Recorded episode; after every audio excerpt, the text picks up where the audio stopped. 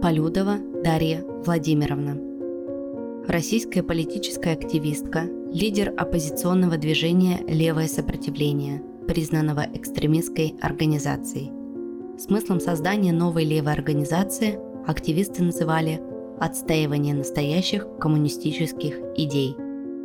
Выступала против российского вмешательства в дела Украины – была одним из организаторов марша за федерализацию Кубани 17 августа 2014 года в Краснодаре, так и не состоявшегося из-за противодействия властей.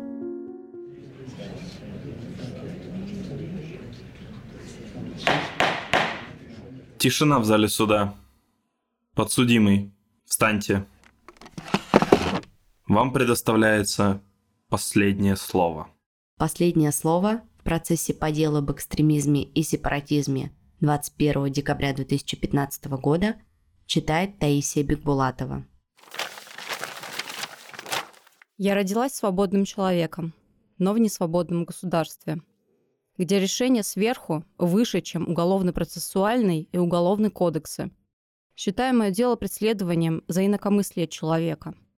Начнем с юридического аспекта того, что мне предъявляют – Итак, мне предъявляют часть первую статьи 280 за размещение фотографии одиночного пикета с надписью «Не война с Украиной, а революция в России».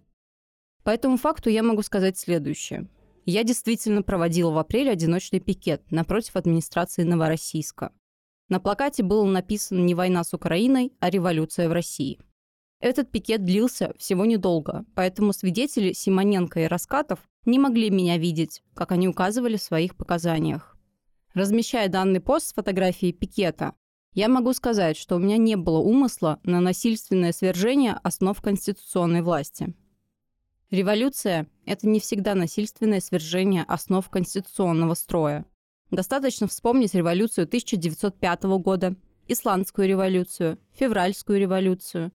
Также можно в пример привести события 1991 года – Хоть я их и не приветствую по идеологическим принципам, но их тоже можно назвать революцией.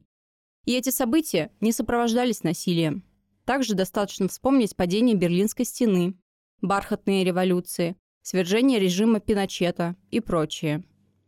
Ленин писал, нельзя отрицать того, что в отдельных случаях в виде исключения, например, в каком-нибудь маленьком государстве после того, как соседнее большое уже совершило социальную революцию, Возможно, мирная уступка власти буржуазией, если она убедится в безнадежности сопротивления и предпочтет сохранить свои головы. Но также основоположники марксизма приветствовали мирный путь, пока и если это возможно. В сентябре 1871 года Маркс писал «Мы должны заявить правительством. Мы знаем, что вы – вооруженная сила, направленная против пролетариев. Мы будем действовать против вас мирно, там, где это окажется для нас возможным». Я сама по себе придерживаюсь марксистских взглядов, поэтому я поддерживаю высказывания товарища Маркса. Поэтому я также придерживаюсь мирного пути. В соответствии с пунктом 1 статьи 10 Конвенции о защите прав человека и основных свобод от 4 ноября 1950 года каждый имеет право свободно выражать свое мнение. Это право включает свободу придерживаться своего мнения и свободу получать и распространять информацию и идеи без какого-либо вмешательства со стороны публичных властей и независимо от государственных границ. В соответствии со статьей 29 Конституции РФ каждый имеет право свободно искать, получать, передавать, производить и распространять информацию любым законным способом. Поэтому я действовала в рамках Конституции РФ, размещая данный материал. В соответствии с пунктом 3 статьи 29 Конституции, никто не может быть принужден к выражению своих мнений и убеждений или отказу от них. Я, размещая данный пост, выражала свое мнение, ни к чему не призывала. Кроме этого, призыв должен сопровождаться активными действиями. А у меня ни этих активных действий, ни приготовлений к этим действиям по насильственному свержению основ конституционного строя не было. По поводу обвинения меня по части 2 статьи 281 УК РФ я могу сказать следующее. Я сделала перепост к себе на страницу картинки Петра Любченкова «Этнические украинцы Кубани хотят присоединиться к Украине» в шутку, чтобы осмеять действия наших властей на территории Украины. Тогда власти распускали через СМИ то, что якобы ДНР, ЛНР хотят присоединиться к России, в частности, русское население ДНР, ЛНР. На самом деле, если хотели присоединиться к России в данных республиках, то только русские националисты, лимоновцы и прочее. Этой картинкой я хотела обсмеять ложь правительственных СМИ, но никак не призывать к присоединению Кубани к Украине. Я против любых буржуазных государств, в том числе и Украины. Я выступаю за власть рабочих в Украине и в России, но я поддерживаю Майдан.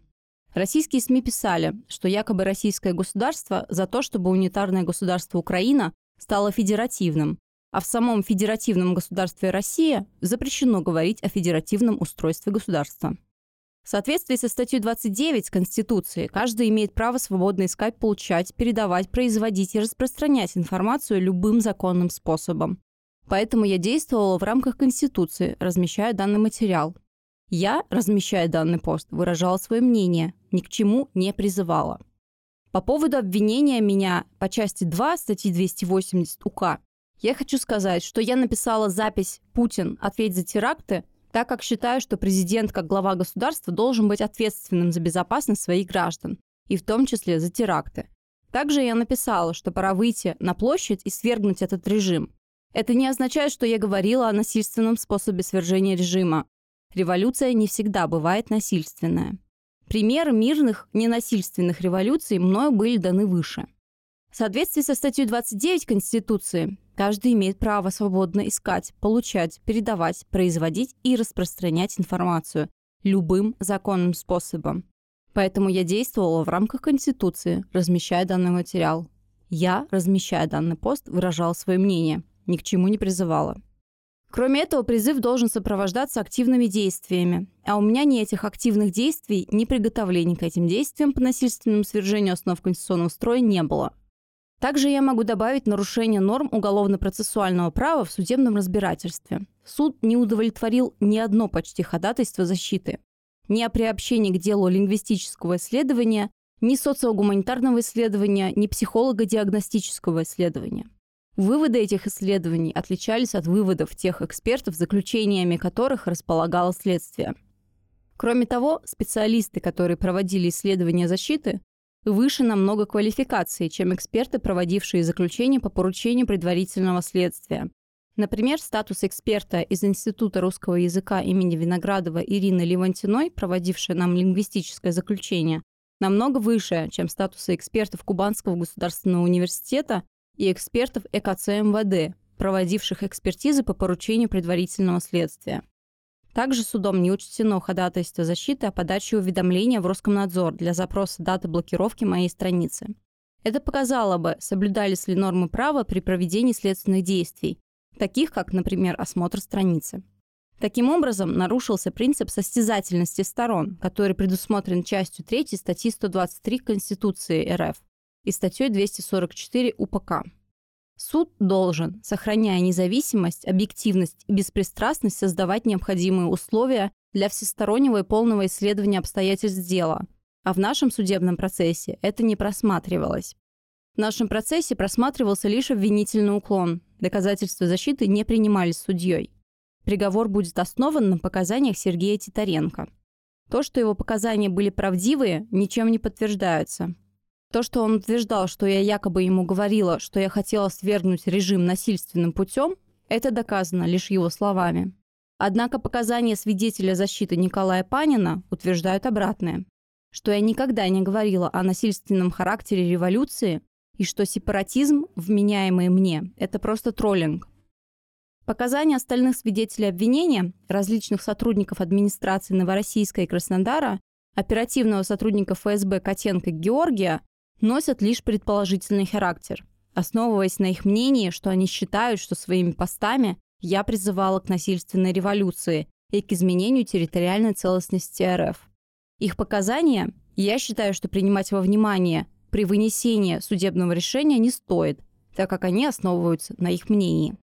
В связи с вышесказанным считаю, что в моих действиях нет состава преступления, так как отсутствует субъективная сторона преступления, а именно умысел к призыву к насильственной революции и к призыву к изменению территориальной целостности РФ. Кроме того, в моих действиях отсутствует также и объективная сторона преступления, а именно сам призыв, что подтверждалось исследованиями, которые суд не приобщил к делу, нарушив принцип состязательности сторон в нарушение норм уголовно-процессуального права. Кроме того, в судебном следствии неоднократно нарушались принципы уголовного процесса и право защиты доказывать мою невиновность. Рассмотрим теперь другой аспект приговора, который будет вынесен сегодня по моему уголовному делу. Я считаю, что данным уголовным делом власть хочет устрашить народ, показать, что нельзя против нее ни писать в интернете, ни говорить слово «против». Судебные процессы против Пуси Райт, Надежды Савченко, а также против меня в нашем государстве показывают всю сущность нашего патриархального государства, где, по мнению мужчин, женщине место рожать и любить. Кроме того, в нашем Уголовном кодексе есть статья 305 «Вынесение заведомо неправосудных приговора, решения или судебного акта». Хотя я думаю, что при нашей судебной системе судье, вынесшему обвинительное решение по моему делу, это наказание не светит. Любое обвинительное решение и с реальным сроком лишения свободы, и с условным, которое будет вынесено сегодня в отношении меня, я считаю, что будет заведомо неправосудным. Оно будет отражать, на мой взгляд, приказ сверху, а не то, что должно быть вынесено по моему делу в соответствии с УК РФ и УПК РФ. Решение, вынесенное судом по моему делу, покажет всю сущность нашей судебной системы. В любом случае, решение будет обжаловано в ЕСПЧ, хотя теперь наши суды не будут руководствоваться решениями ЕСПЧ. Сколько бы власти не пугали народ тюрьмами и решетками, все равно нас всех им не пересажать. Путинский режим со временем рухнет, и с ним рухнет вся его судебная система, выносившая несправедливые приговоры борцам за свободу. То, что суд отказал в приобщении к делу наших исследований, уже показывает, что приговор не будет носить оправдательный характер. Суд руководствуется лишь теми материалами, что предоставило суду следствие. Я знаю, что уже решение суда готово, и оно навряд ли будет в мою пользу. Однако прошу учесть, что это судебное решение войдет в историю как приговор за свободу слова, за право выражать свое мнение. Я, проводя протестные мероприятия, ни разу не нарушала закон. Я проводила одиночные пикеты, однако за них меня власти сажали на 15 суток. Меня даже с различных подработок забирали сотрудники полиции и закрывали на сутки. В результате чего считаю, что власть в нашем государстве активным борцам за свободу не дает нормально жить в нашем государстве. Приняв решение о проведении марша за федерализацию Кубани, я также не нарушала закон. Подавала уведомление в администрацию Краснодара о проведении этого марша, однако в его проведении мне было отказано. В результате чего было принято решение о проведении схода. В соответствии с ФЗ номер 54 о проведении схода не требуется уведомление. Таким образом, я своими действиями никогда не нарушала действующее законодательство. На основании вышесказанного прошу суд меня оправдать. Прошу суд руководствоваться не решением сверху, а нормами уголовного и уголовно-процессуального права. Защита на протяжении следствия приводила доказательства моей невиновности, однако суд их, в свою очередь, не принял во внимание. Обвинительное решение, вынесенное судом сегодня по моему уголовному делу, не запугает народ. Своими репрессиями власть только настраивает все больше населения против себя – всех все равно не пересажают. Сегодня одного посадили за решетку, а завтра тысячи выйдут на площадь. И этот режим все равно рухнет. И Россия будет свободной. 21 декабря 2015 года Дарью Полюдову приговорили к двум годам колонии поселения. Она стала первой в России осужденной по статье о призывах к сепаратизму. Полюдова освободилась по отбытию наказания в октябре 2017 года и создала движение «Левое сопротивление». В сентябре 2020 года Полюдовой было предъявлено обвинение в оправдании терроризма в связи с разговором, состоявшимся на улице у здания ФСБ на Лубянке 19 декабря 2019 года. По словам адвоката, обвинение строится на предположении о том, что мимо проходили люди и могли услышать ее разговор со своим соратником о якобы одобрении действий лубянского стрелка. В мае 2021 года была осуждена по данному обвинению на 6 лет колонии. В декабре 2021 года ФСБ возбудила против находящейся в СИЗО Дарьи Полюдовой и еще пяти лиц дело за создание левого сопротивления.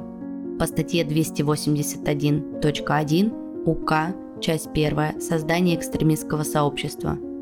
Очередной приговор – 9 лет колонии общего режима вынес второй западный окружной военный суд.